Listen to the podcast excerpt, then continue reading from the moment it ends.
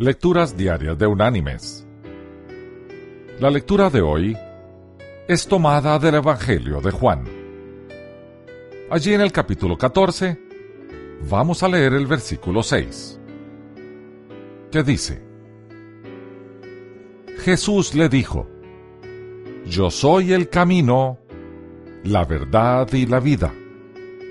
Nadie viene al Padre sino por mí. Y la reflexión de este día se llama La verdad de la verdad. En el año 1692, la Universidad de Harvard adoptó el lema de Veritas Christo ed Ecclesiae, que quiere decir verdad por Cristo y la Iglesia. Su emblema mostraba tres libros, uno de los cuales estaba boca abajo, para simbolizar así la limitación del conocimiento humano. Pero en décadas recientes, ese libro ha sido puesto boca arriba para representar la capacidad ilimitada de la mente humana. Y el lema ha sido cambiado a Veritas. Verdad.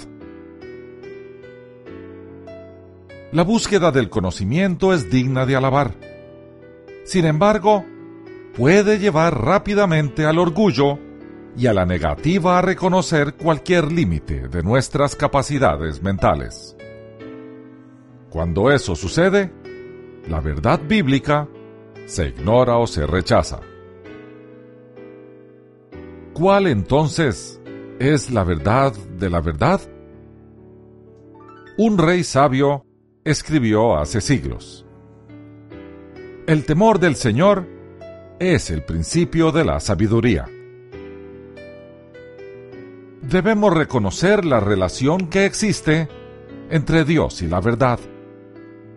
Sin la ayuda del Espíritu Santo y la instrucción de la palabra de Dios, los hombres estaremos siempre aprendiendo, pero nunca podremos llegar al pleno conocimiento de la verdad. Sin embargo, cuando reconocemos y obedecemos su verdad, somos liberados de la ignorancia espiritual y del error. Mis queridos hermanos y amigos, si el ser humano tuviera una mente ilimitada, sería Dios. Como no lo es, debe buscar el conocimiento y la verdad donde ellos se encuentren. Es precisamente por eso que debemos ser diligentes en nuestro estudio de la Biblia, como le aconsejó Pablo a su discípulo Timoteo. Es el único libro que nos dice la verdad de la verdad. Y esa verdad es el misterio de Dios que fue revelado.